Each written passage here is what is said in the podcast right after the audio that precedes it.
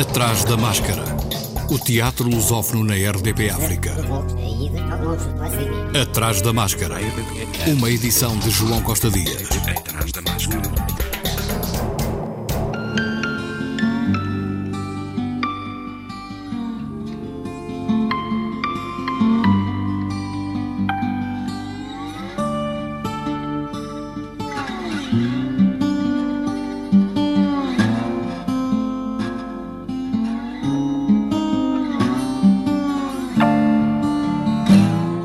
Dramaturgo guineense Abdoulaye Sila foi um dos selecionados para bolseiro do concurso Criar Lusofonia do Centro Nacional da Cultura, que conta com o apoio do Ministério da Cultura de Portugal na área de criação e investigação literária. Abdoulaye Sila concorreu com o projeto de conclusão de uma trilogia dramática a desenvolver em Portugal. Intitula-se O Verde e o Mar. O verde, representando os povos da floresta, e o mar, os das Ilhas. O outro projeto selecionado pelo júri, também por unanimidade, é um projeto a desenvolver em São Tomé e Príncipe, o Príncipezinho Negro apresentado por Adélia Carvalho, de nacionalidade portuguesa. O júri, constituído por Leonor Xavier, José Carlos Vasconcelos, Miguel Real e José Cortês, em representação do Ministério Português da Cultura, tomou a decisão da escolha dos vencedores por unanimidade. O programa Criar Lusofonia surgiu em 1995 e tem por objetivo a atribuição de bolsas no domínio da escrita em países da CPLP, pretendendo-se criar oportunidades de contacto aprofundado com outros países lusófonos aos criadores investigadores de língua portuguesa.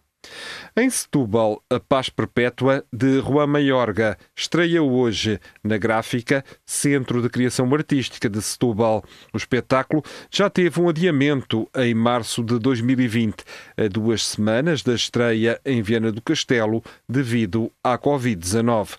Ana Arendt defendia, na banalidade do mal, que, em resultado da massificação da sociedade, se criou uma multidão incapaz de fazer julgamentos morais, razão porque aceitam e cumprem ordens sem questionar. A paz perpétua de Maiorga traz novamente essa realidade arente, onde a paz se constrói na falta de moralidade. Patrícia Paixão, que integra o elenco, falou do espetáculo que hoje estreia. Eu acho que o Juan Maiorga escreve uh, este texto à luz dos atentados terroristas que se viveram, mas também uh, de uma Europa do século XXI em que todas estas questões da violência e de tentarmos em que sociedade é que vivemos efetivamente para, para a tornar mais equatitária, com maior gacita igual entre os povos, estes acordos amplos, que acordos são estes entre os povos?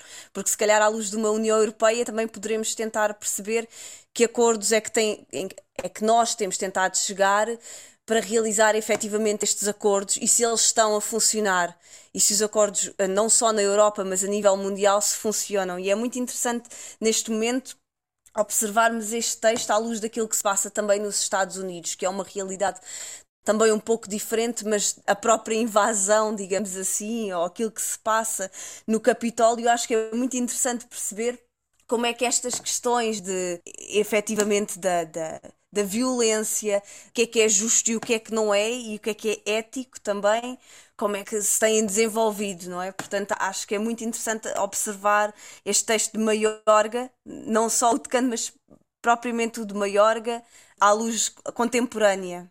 E acho que ele não é muito otimista, não. Eu acho que ele é, uh, põe-nos a visão destes três cães, cada, cada um com a sua visão do mundo e algumas destas visões, um deles em particular, mais cínicas, outras com uma crença que efetivamente, essa crença otimista nos, no, na humanidade e que os humanos podem efetivamente chegar a acordos, acordos mais amplos e, e haver uma, uma hospitalidade universal e não haver fronteiras e ninguém se sentirá estrangeiro em nenhum lugar da Terra, como, como Kant diz. Portanto, ele oferece-nos todas essas, essas visões, mas o que reina no final é que uma, uma dúvida, talvez, se calhar não tanto otimista relativamente àquilo que, àquilo que vivemos. Paz Perpétua, de Juan Maiorga, encenação de José Maria Dias, tradução de Luísa Monteiro, interpretação de Carlos Pereira, Fábio Nobre Gavaz, Graziela Dias,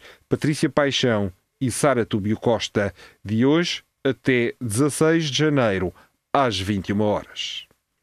No Teatro da Trindade em Lisboa, Ricardo III, uma das primeiras obras do dramaturgo quinhentista, um texto atual e pleno de vitalidade, ambição e os jogos de poder, uma maquiavélica ascensão ao poder, encenação de Marco Medeiros, tradução e dramaturgia de Maria João da Rocha Afonso, com Diogo Infante, Diogo Martins, Gabriela Barros, Guilherme Filipe, João Jesus, João Vicente, Romeu Vala, Silvia Filipe, Virgílio Castelo, Brandão Melo, Constança Carvalho Neto, Inês Loureiro e Joana Antunes. Produção Teatro da Trindade Inatel, até dia 31, de quarta a sábado, às 20h30.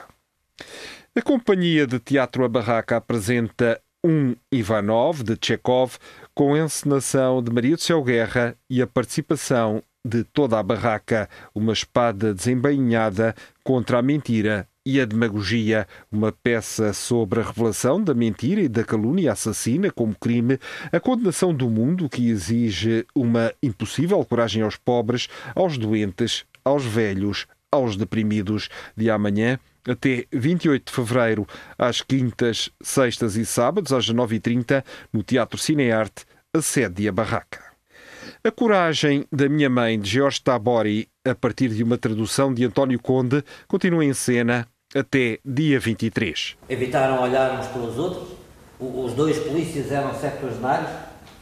Tinham sido retirados há pouco tempo da reforma porque o fascismo deles, não, o nosso, sofria de escassez de pessoal e tinha-se tornado inquieto por haver cada vez mais judeus, comunistas, liberais, maricas e outros criminosos do que polícias.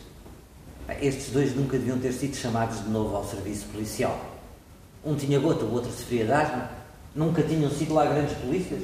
Um tinha falhado várias detenções fáceis. O outro, ao prender uma adolescente comunista, partiram um polegar, o que o tornaram motivo de troça de toda a sua unidade. Eles, eles arfavam, cheiravam a naftalina. Estavam equipados como defensores da lei do final do século XIX, com pesados bastões, chapéus de coco, bigodes uh, enrolados para cima, como os do velho imperador. Ficaram ali durante uns segundos, sem dizer palavra. A minha mãe ainda procurou com os olhos em volta um carro da polícia, mas não havia nenhum por perto. E então escoltaram-no até à paragem do elétrico, a paragem número 6. Com Pedro Carraca, Antónia Terrinha, Helder Brás e as vozes de Carla Bolito, Américo Silva, António Simão, João Meireles, Jorge Silva Melo, Nuno Gonçalo Rodrigues, Pedro Queiro e Tiago Matias, cenografia e figurinos de Rita Lopes Alves, luz de Pedro Domingos, som de André Pires, encenação de Jorge Silva Melo, de terça a sexta às 19 horas, no Teatro da Politécnica em Lisboa, até 23 de janeiro. Atrás da máscara. Em Lisboa, ainda, no Teatro Aberto, continua em cena o espetáculo Só Eu Escapei, de Carol Churchill, versão de João Lourenço e Vera Sampaio de Lemos, que também assina a dramaturgia, a encenação e o cenário, figurinos de Ana Paula Rocha, com Catarina Avelar, Lídia Franco, Márcia Breia e Maria Emília Correia. Quatro mulheres encontram-se no jardim de uma casa a conversar sobre o cotidiano a família, os empregos que tiveram, as mudanças que foram ocorrendo no lugar onde vivem e sobre os desejos e medos mais profundos. Na Sala Azul, quarta, quinta e sexta, às 19 horas. No Centro Cultural de Belém, em Lisboa, Folle Époque, a mais recente produção dos Silly Season, que estreou no Carlos Alberto no Porto, Ivo Saraiva e Silva, falou sobre este espetáculo, uma verdadeira celebração. Folle Époque é um espetáculo uh, louco. como diz o, o, nome, o nome do espetáculo em francês. Uh, é um espetáculo acerca dos loucos anos 20, uh, de 1920 que nós transportamos para a nossa nova década que se avizinha, a década dos 20 anos. Portanto, os, os loucos anos 20 fazem agora 100 anos.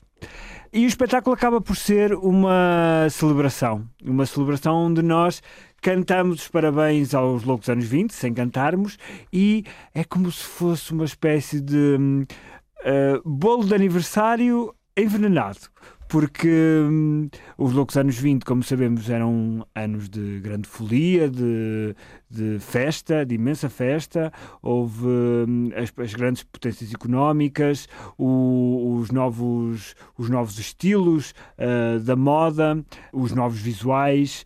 Uh, também, a par disso, tivemos as novas danças, o Charleston, o Foxtrot, o Black Bottom, uh, o, os novos, novos movimentos artísticos, e nós conseguimos ter uma percepção muito geral daquilo que se passou nos loucos anos 20 e transportámo-la para a época de agora, com uh, o pensamento no futuro e, mais que isso, com uma, e porque é teatro, porque é um espetáculo, uh, e porque tem que ter um bocadinho de drama, temos uma tragédia associada uh, daquilo que aconteceu depois dos loucos anos 20, a partir do crash de 1929, que foram as tiranias mais cruéis a surgir.